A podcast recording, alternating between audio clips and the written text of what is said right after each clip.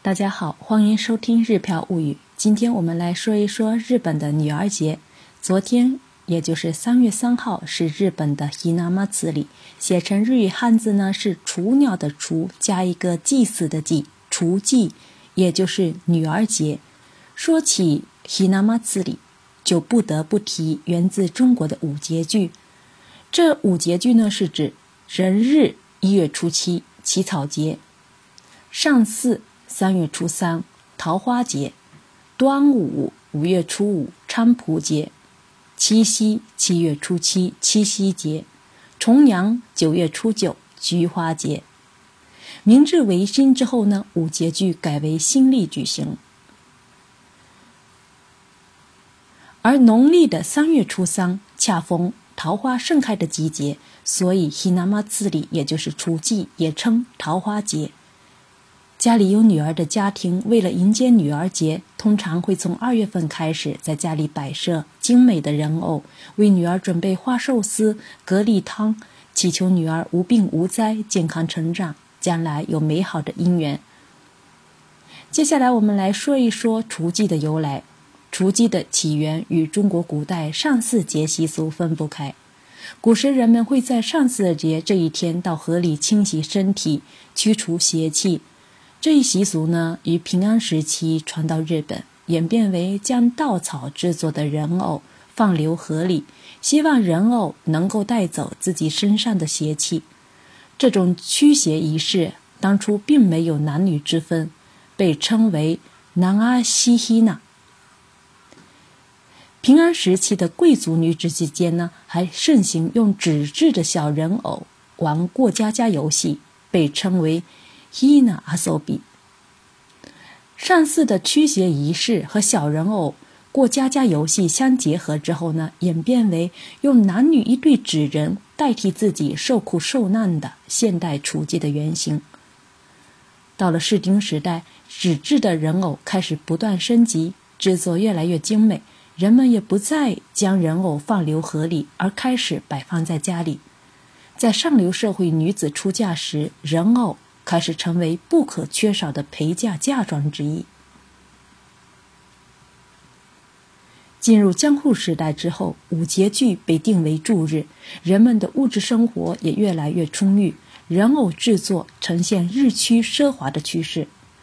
男女一对人偶的简简单制作，经历十二单一装束的圆鹿厨、带屏风的祥宝厨、宫中装束的有直厨，到今天的古今厨等等。人偶的规模呢，也从两个人逐渐壮大。宫女随从、乐队、茶具、交通工具搭配成套，需要好几段的层架才能将成套的人偶展示出来。因为五月五号端午节一般被认为是男孩子的节日，有了男孩节之后呢，人们自然而然的想起与男孩节相对应的节句，于是呢，三月三号的雏祭 Hinamatsuri 就成为了女儿节。接下来，我们来聊一聊人偶应该怎么摆放，或者说人偶摆放的是有哪些注意的地方。人偶一般从立春，也就是二月四号这一天开始摆放，最迟到二月二十三号左右就要布置完。到三月二号才急急忙忙布置完的话，被称为一夜摆设，是不吉利的象征。以前的人们觉得一夜摆设的话，女儿大了也嫁不出去。人偶也不能一年摆到头，一般在三月四号开始收，最迟到四月上上旬就要收好。为了便于保存，最好在湿度低、天气晴朗的日子收起来比较好。讲究风水的家庭呢，会选择在大安的日子里收起人偶，一直摆放下去也是不吉利的象征。人偶能否早摆放、早收，也是在考验家庭主妇的持家能力。那么。大家收到的这些人偶该何去何从呢？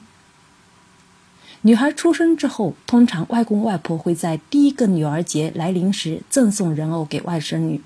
制作精美的人偶当然也价格不菲。在女孩们的成长过程中，人偶给他们留下了美好回忆。据日本人形协会的调查显示，百分之八十二点八的女孩们对女儿节的人偶记忆深刻。百分之九十三点六的小女孩希望来年再次举庆祝女儿节。但是这些人偶摆放到什么时候该如何处置这些人偶却难倒了很多人。同样是日本人情协会在二零一七年底对拥有人偶且与父母同住的成年女性实施的问卷调查显示百分之二十八点七的家庭到现在还会每年都摆放人偶而百分之六十八点八的家庭，也就是将近七成的家庭里，一直是保管着人偶的。也有将近七成的人不知道将来该怎么处置这些人偶。其中有一半的人表示，将来想把人偶转送给自己的孩子；有的人想一直保管下去；个别的人还想把人偶当做粗大的垃圾处理掉。其实，追溯女儿节的起源，人偶呢是代替女儿受苦受难的替身，转送给别人的做法显然是非常不合适的。正确的做法是将人偶送到有接受人形供奉的神社或者寺庙里供奉起来，有的寺庙还会给人偶念经之后再举行火葬。